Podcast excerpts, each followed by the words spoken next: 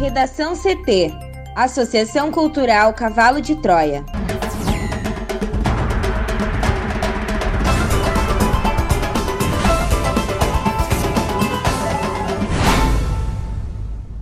Agora, no Redação CT. Agosto é o segundo mês do ano com o menor número de feminicídios registrados no Rio Grande do Sul. Operação contra queimadas no Pantanal é deflagrada pela Polícia Federal em Mato Grosso do Sul. Bolsonaro veta perdão a dívidas de igrejas, mas sugere que Congresso derrube o veto. Festival de cinema voltado a profissionais negros abre inscrições no Rio Grande do Sul.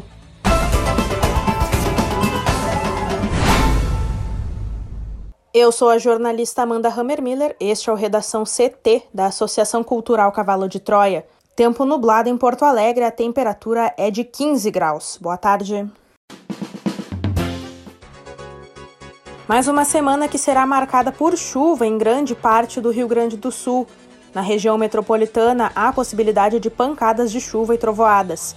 Em Porto Alegre, a máxima deve chegar aos 19 graus. A previsão do tempo completa daqui a pouco.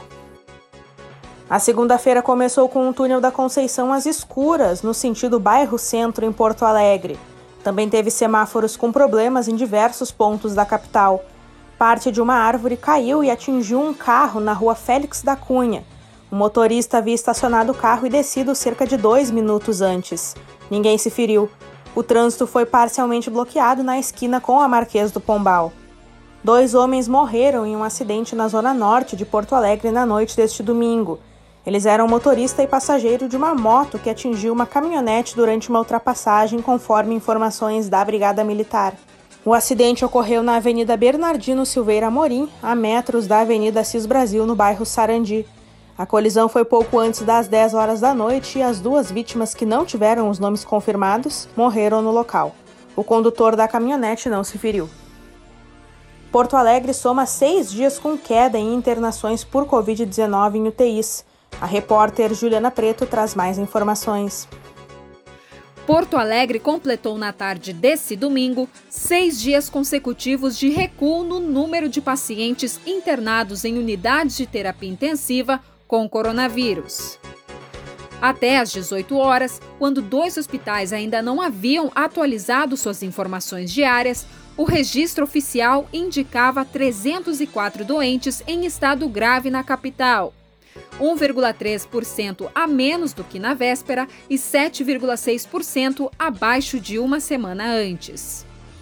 Somente o Hospital de Pronto Socorro, que não costuma receber pacientes de Covid-19, e o Independência apareciam com dados antigos no painel de monitoramento da Secretaria Municipal de Saúde.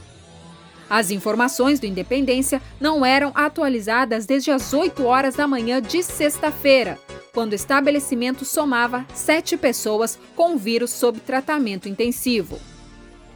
Quando se analisa o cenário pela média dos sete dias anteriores, a tendência recente também é de menor impacto do vírus nas UTIs. Nesse intervalo, a média diária ficou em 319,4 internados contra 337,9 no período imediatamente anterior. O recuo nas hospitalizações, por esse critério, que atenua eventuais flutuações pontuais, foi de menos 5,5% de uma semana para outra. Na sexta-feira, o secretário adjunto da Secretaria Municipal de Saúde, Nathan Katz, havia afirmado que a prefeitura ainda vai observar o comportamento da pandemia ao longo da próxima semana para avaliar possíveis efeitos de flexibilizações mais recentes, como a ampliação no horário de funcionamento de lojas e restaurantes na cidade. Se o número de internações seguir diminuindo, será possível falar em tendência de queda na pandemia. Na tarde de domingo, a taxa geral de ocupação nas UTIs de Porto Alegre estava em 86,7%. Somente o Hospital Moinhos de Vento se encontrava com todos os leitos de terapia intensiva em uso. Agosto é o segundo mês do ano com o menor número de feminicídios registrados no Rio Grande do Sul. Segundo dados divulgados pela Secretaria de Segurança Pública do Rio Grande do Sul na sexta-feira, quatro mulheres foram vítimas de feminicídio em agosto de 2020. Com isso, o mês se torna o segundo período com menor registro de assassinatos de mulheres por motivo de gênero deste ano, ficando atrás apenas do mês de julho, quando foram registradas duas mortes. Entretanto, na comparação entre os meses, o número de casos dobrou. Agora, quando comparado ao ano anterior, os feminicídios caíram pela metade, pois em 2019 foram oito vítimas no mês de agosto. Desde o início do ano, são 57 casos de feminicídios registrados. Em comparação com os mesmos oito meses de 2019, esse número representa uma queda de 10%. De acordo com o vice-governador e secretário da Segurança Pública, o delegado Ranolfo Vieira Júnior, mesmo persistindo a violência contra a mulher na sociedade, a queda observada nos números de casos se deve ao conjunto de ações combativas aos crimes de violência contra a mulher. Entre elas, se destaca a abertura da possibilidade do registro de ocorrência de violência doméstica por meio da delegacia online. Além disso, as patrulhas da Maria da Penha também são citadas. A ação está presente em diversas cidades do estado e atua dando apoio e fiscalizando o cumprimento de medidas protetivas e também na fiscalização ativa e especializada. Os policiais da Brigada Militar fazem visitas nas casas das vítimas, levam um questionário para saber como estão as mulheres. Para o Redação CT, Juliana Preto. Segurados são surpreendidos com a não abertura de agências do INSS em Porto Alegre. Juliana. O Instituto Nacional do Seguro Social, o INSS, anunciou para esta segunda-feira a retomada das atividades em parte das agências no Brasil, fechadas desde março devido à pandemia de coronavírus. O órgão prometeu que nesta primeira fase de reabertura, somente os atendimentos agendados previamente seriam realizados, incluindo, em alguns casos, a retomada das perícias médicas previdenciárias. Segundo o INSS, contudo, nenhuma agência de Porto Alegre está aberta. Há ainda unidades em Alvorada e Viamão, consideradas pelo órgão como pertencentes à gerência da capital. O principal motivo para a não retomada dos atendimentos foi a falta de médicos peritos nas unidades do Estado. A Associação Nacional dos Peritos Médicos Federais divulgou nota afirmando que os profissionais seguirão em trabalho remoto, porque vistoria realizada pela entidade encontrou grave inconsistência que impede o retorno da categoria na maioria das agências. O INSS afirmou que os usuários foram informados pelo telefone 135 de que não haveria atendimento. Informou ainda que é necessário aguardar uma definição dos locais que atenderão os beneficiários. De acordo com o Instituto, cerca de 600 agências estarão reabertas no Brasil. O governo deve divulgar ao longo da semana a lista completa das agências abertas, mas garante que o segurado já pode consultar a informação no aplicativo Meu INSS ou no telefone 135. O horário de funcionamento das agências será das 7 horas da manhã a 1 hora da tarde, de segunda a sexta-feira. Além do número limitado de atendimentos, as pessoas que forem às agências devem usar máscaras e ter a temperatura corporal aferida por meio de termômetro infravermelho. Para apurar responsabilidades sobre as queimadas no Pantanal em Mato Grosso do Sul, a Polícia Federal deflagrou na manhã desta segunda-feira a Operação Mataá, com cumprimento de mandados em Campo Grande e Corumbá. São cumpridos 10 mandados de busca e apreensão em Corumbá e Campo Grande e 31 policiais federais participam da operação. Durante a investigação foram utilizadas aeronaves e embarcações da Polícia Federal. As ordens judiciais foram expedidas pela primeira vara federal de Corumbá. Com a análise de imagens de satélites e o sobrevoo das áreas, a Polícia Federal conseguiu identificar o início e a evolução diária dos focos de queimadas da região. A quantidade elevada de queimadas já fez o Pantanal perder cerca de 15% do território. Conforme números do Centro Nacional de Prevenção e Combate aos Incêndios Florestais, ao menos 2,2 milhões de hectares do Pantanal já foram deteriorados por conta do fogo. O Mato Grosso e o Mato Grosso do Sul são os estados mais afetados. Ambos perderam pouco mais de um milhão de hectares de floresta. O Pantanal, aliás, é a área ambiental que tem registrado o maior crescimento de incêndios desde o primeiro ano de gestão do presidente Jair Bolsonaro. Em 2019, quando 10.025 queimadas na região foram contabilizadas pelo INPE, a alta nos focos de calor foi de aproximadamente 493% na comparação com 2018, quando foram mapeados apenas 1.691 incêndios.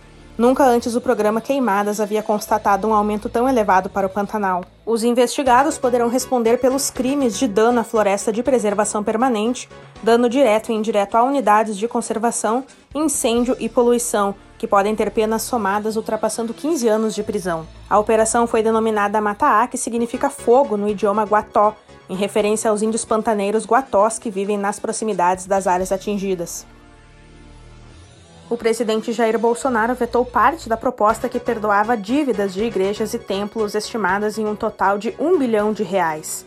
Bolsonaro argumentou em mensagem nas redes sociais na noite de domingo que foi obrigado a vetar o texto para não infringir a lei de responsabilidade fiscal, o que levaria a um pedido de impeachment. O presidente afirmou ainda que, se fosse parlamentar, votaria pela derrubada do veto. Para resolver a questão, Bolsonaro disse que pretende enviar ainda nesta semana ao Congresso uma proposta de emenda constitucional para estabelecer o alcance adequado para a imunidade das igrejas nas questões tributárias. Já a Secretaria-Geral da Presidência da República divulgou também na noite deste domingo um comunicado em que destaca que o presidente se mostra favorável à não tributação de templos de qualquer religião, mas que a decisão foi tomada porque poderia implicar em crime de responsabilidade do chefe do executivo. Em relação à anistia de multas pelo não pagamento da contribuição previdenciária, Bolsonaro optou por sancionar, alegando que desde 2015 não se considera como remuneração para efeitos previdenciários o valor pago por entidades religiosas a seus ministros e membros de instituto de vida consagrada. E por isso não caracteriza qualquer perdão de dívida previdenciária, mas sim permite que sejam anuladas multas que foram aplicadas. A proposta que previu o perdão de quase um bilhão de reais de dívidas foi apresentada em formato de emenda pelo deputado Davi Soares, do Democratas de São Paulo, filho do missionário R.R. Soares, e aprovada pela Câmara dos Deputados em 15 de julho por 345 votos a favor e 125 contrários. No Senado, a votação foi simbólica. No Redação CT, agora previsão do tempo com Juliana Preto.